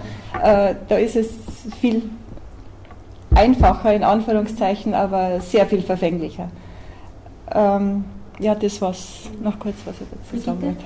Nein, vielleicht noch kurz sozusagen die medizinischen, also die medizinischen Aspekte sind im Endeffekt äh, nicht unbedingt die, die eine Geschichte als Mythos entlarven, sondern im Gegenteil, ich finde diese medizinischen Aspekte der Kastration, wenn man die im Detail anschaut, die erleichtern dieses Verständnis dieser Texte ganz extrem, weil sie aufzeigen, dass es ganz verschiedene Formen der Kastration gibt, die unterschiedlich äh, massiv greifen. Wir verstehen viele Texte nur dann, wenn wir wissen, dass es Kastrationsarten gibt, die einen sexuellen Verkehr ohne Probleme erlauben. Trotzdem eine Zeugungsunfähigkeit produzieren, und zwar in der Antike mit einer Präzision, wie man sie sich heute wahrscheinlich nicht vorstellen kann. Also es ist oft so, dass das Medizinische nicht unbedingt die Texte entlarvt, sondern im Gegenteil. Die Kenntnis medizinischer Kastrationsmöglichkeiten, auch der verschiedenen Formen des Anarchismus, wie sieht die Körperlichkeit oder wie verändert sich der männliche Körper, bevor er eben oder wenn man ihm die Möglichkeit nimmt, sich in der Pubertät zum Mann zu entwickeln. Wie sieht der aus? Dann versteht man sehr viele dieser Textstellen sehr, sehr gut oder sehr viel besser, weil deutlich wird, dass hier auf diese Phänomene offensichtlich Bezug genommen wird. Und dann sieht man auch, dann kann man auch viel deutlicher mit diesen oft sehr divergierenden Textstellen umgehen, die einerseits von den Eunuchen berichten, die ähm, sozusagen, ähm, die den Frauen den, un, sozusagen den ungestraften sexuellen Verkehr erlauben, weil ja nichts passieren kann, unter Anführungszeichen, bis hin dazu, dass sie als Wächter ähm, einer sozusagen, oder eine, also als Wächter des eines, eines Frauenwohnbereiches gelten, um sozusagen hier sicherzustellen, dass sie eben nichts mit Anführungszeichen mit diesen Frauen anstellen können. Also all diese Bandbreite sieht man oder kann man gerade mit den Kenntnissen aus der Medizin besser verstehen. Und ich wäre da ganz vorsichtig, wenn man sagt, das ist eine einfache Möglichkeit, um zu zeigen, dieser Text hat eine klare mythische Komponente. Ich meine, die kann man auf verschiedenen anderen Ebenen auch zeigen. Oft ist es gerade das medizinische Verständnis im Zusammenhang mit den Eunuchen, mit der Kastration, die äh, das Verständnis der antiken Textstellen sozusagen noch einmal stärker oder leichter macht. Ich glaube auch gerade zu diesem medizinischen Aspekt, das ist äh, bei der Auseinandersetzung ein, ein Element, das also ein kennzeichnendes Attribut dieser, dieser Kybele-Priester, das in den wenigen Darstellungen, die es gibt, die sie, die sie alle haben, ist die Geißel. Und das kommt in der Literatur auch sehr oft vor, dass dieser dieser Selbstentmannung gegen, das wird beschrieben, gegen unendliche sie die wie, wie verrückt in Ekstase tanzen, dann fangen sie sich an, selbst zu geißeln und dann kommt das letzte Schritt, wenn sie so weit glauben, so weit sind, sich der Gottheit dann zu opfern, kommt dann diese Selbstentmannung. Also ich könnte mir schon vorstellen, dass, dass die sich so, so weit da auch hineinsteigen mhm. das Ganze, dass das. Dazu würde eigentlich jetzt das ein zeitgenössischer Hinweis auch passen, eben von den Hitras in, in Indien, eben die, die, die spezielle Kaste, die sich ja auch selbst entmannt und uh, wo, uh, wo, wo eben auch berichtet wird, dass die sich in, in so religiöse Gesänge ähm, ähm, hineinsteigern, sozusagen in Ekstase und sich dann eben selbst entmannen und zwar nicht, uh, wie man es ähm, ähm, also nicht nach medizinischen Standards sozusagen, also wo aber schon auch ähm, Todeszahlen eben auch, äh, also die Sterbeziffer bekannt ist. Also,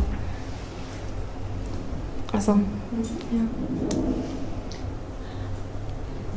Ähm, ich würde vorschlagen, dass wir vielleicht auf der äh, Ebene der vielen Fragen, die, äh, die Margret zum Schluss in den Raum gestellt hat, ähm, noch einmal äh, ein bisschen auf die Geschlechterverhältnisse eingehen äh, äh, oder beziehungsweise auf die symbolischen äh, Geschlechterverhältnisse.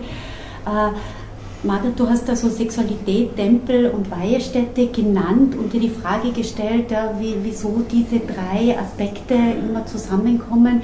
Äh, sich der, ja, also, äh, der Eunuch in den Dienst einer Göttin stellt, ist das Vielleicht kann man darauf noch einmal äh, zurückkommen oder überhaupt auf das Verhältnis Mann, Frau, auch bei Ovid, also bei dieser schönen Geschichte, die ich immer gern gemacht habe, da, da tauchen bei mir sofort freudsche Assoziationen auf. Also ich kann da überhaupt, das ist das Erste, was, mir dazu einfällt. Äh, und äh, ich weiß nicht, möchtest du selber zu diesen äh, Aspekten äh, noch Stellung nehmen? Ich kann ganz kurz auf, auf einzelne Punkte eingehen, eben weil das Thema so komplex ist, eben das Verhältnis Sexualität, Tempel, Weihe, Städte. Ähm, es ist komplex deshalb, weil ähm, es in der griechischen und römischen Antike sehr wohl göttliche Gestalten gibt, die beide, ja, die androgyn sind sozusagen, eben wenn ich dann die Aphrodite von Ephesus erinnern darf, die meinen Bart trägt. Also so, so ähm, Grenzüberschreitungen, so göttliche gibt es. Und Florian, du weißt das wahrscheinlich besser. Dionysos wird auch mitunter androgyn dargestellt in der, in der Plastik. Also, er macht eine Entwicklung so in der Darstellung vom bärtigen alten Mann zu einem sehr jugendhaften, fast weiblich in der Darstellung. Mhm. Also es gibt diese, diese Androgynie in, in göttlichen Vor oder eher in Bezug auf die Götter, Göttinnen. Ähm, ich glaube, das wäre etwas, was man mit, mit berücksichtigen müsste, also wie, wie die Grenzüberschreitungen sind. Und ähm, ähm, dann ist eben vom, vom Orient auch überliefert, dass es zu, dass, dass es zu, zu Wechselung von Trachten gekommen ist, eben in den einzelnen, bei den einzelnen Kulten, eben, dass es dass äh, Priester sozusagen die Frau, Frauenkleidung angezogen haben, ohne dass er Kastration oder dass man sagen könnte, das wären Eunuchen. Also ich glaube, dass das Thema an sich ähm, sehr komplex ist und äh, im Detail eben äh, betrachtet werden muss. Also ähm, so eine Antwort habe ich leider Singularitäten nicht. Ja.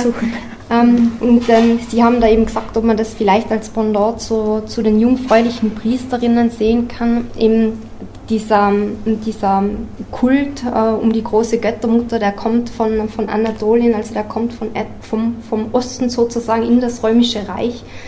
Ähm, und die, die Vestalinnen, das, das sind typisch römische, jungfräuliche Priesterinnen.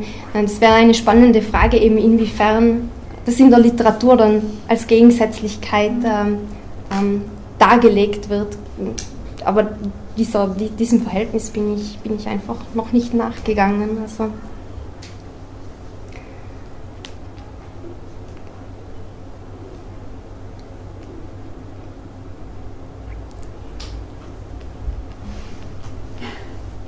Keine Fragen mehr?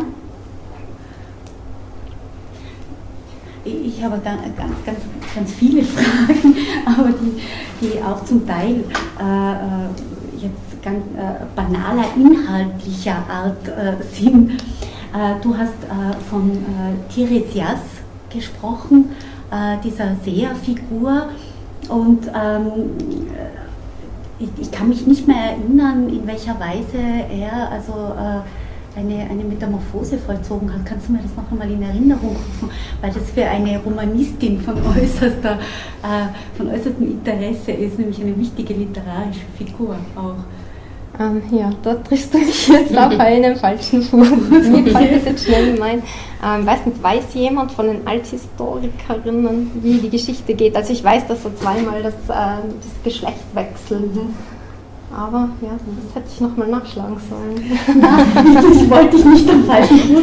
Ich mir sofort äh, eine großartige Erkenntnis genommen, gekommen. Es gibt nämlich äh, in der, äh, von Apollinaire ein Theaterstück, das heißt äh, Les Mamelles de Tiresias, also die Brüste äh, des Tiresias. Das ist ein dadaistisches Stück und äh, ich habe verstehe jetzt erst eigentlich nicht also die weitere Bedeutung, weil ich das nicht gewusst habe, dass der Tiresias also solche äh, Metamorphosen vollzogen hat und dass Apollinaire da auf ein kulturelles Wissen zurückgreift, das ich nicht mehr habe.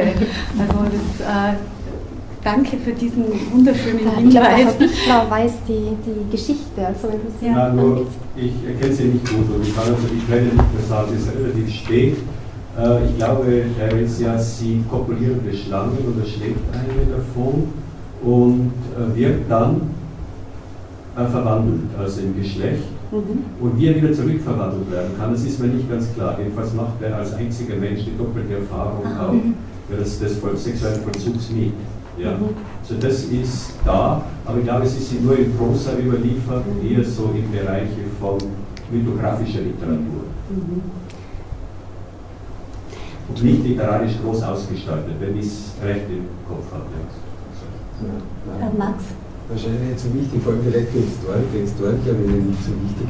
Aber wenn ich da eben als Sozialwissenschaftler zuhöre und eben das so verfolge, äh, dann ist mir aufgefallen, irgendwie bist du zuerst gefragt worden, wie machst du das als Althistorikerin, hast keine Daten, nur Geschichten, keine Grasweiterung. Und ich glaube, Sie haben eh darauf angespielt, also bei der Zeitgeschichte scheint es umgekehrt zu sein. Und auf das sozusagen würde ich auch ganz gern zurückkommen. Weil ich sozusagen, was sind die Daten, mit denen wir gegenwartsbezogene Sozialwissenschaftler arbeiten?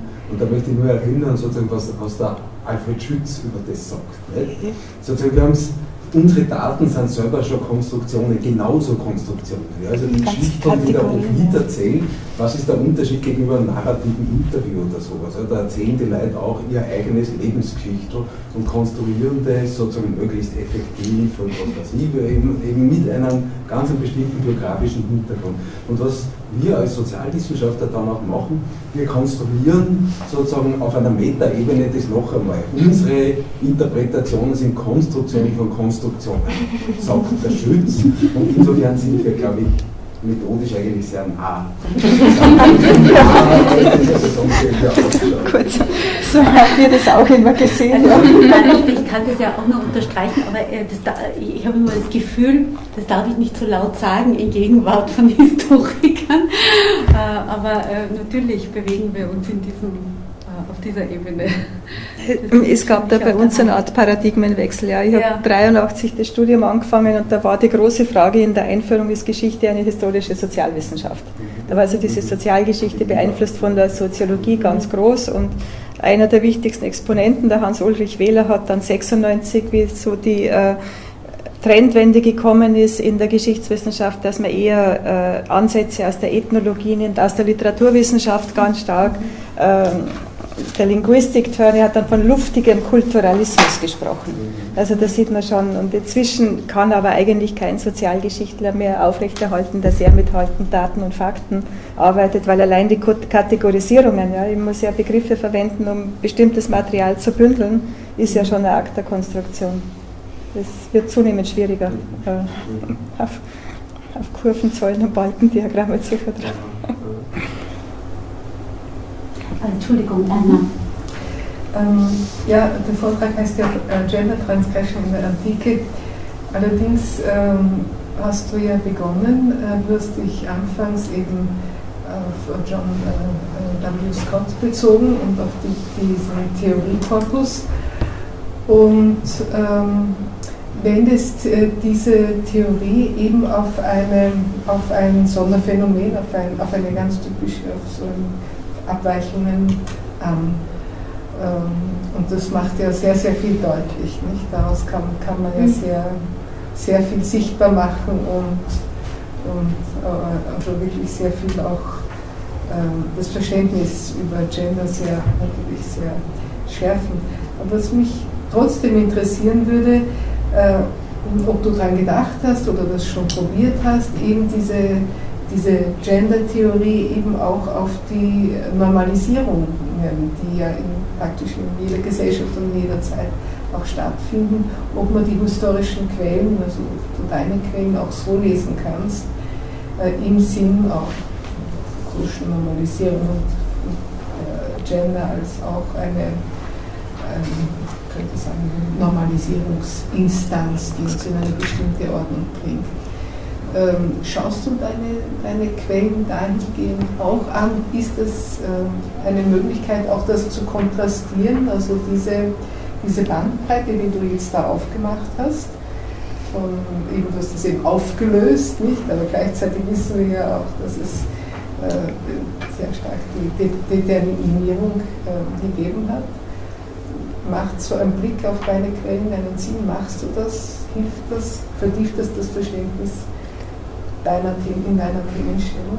In jedem Fall eben. Also, äh, jedoch eben konzentriere ich mich jetzt ganz speziell auf diese Grenzüberschreitungen einfach um, es ist der äh, arbeitsökonomischer Vorgang, den ich jetzt machen muss, weil, weil das Ganze sehr ausufernd zu analysieren ist. Eben.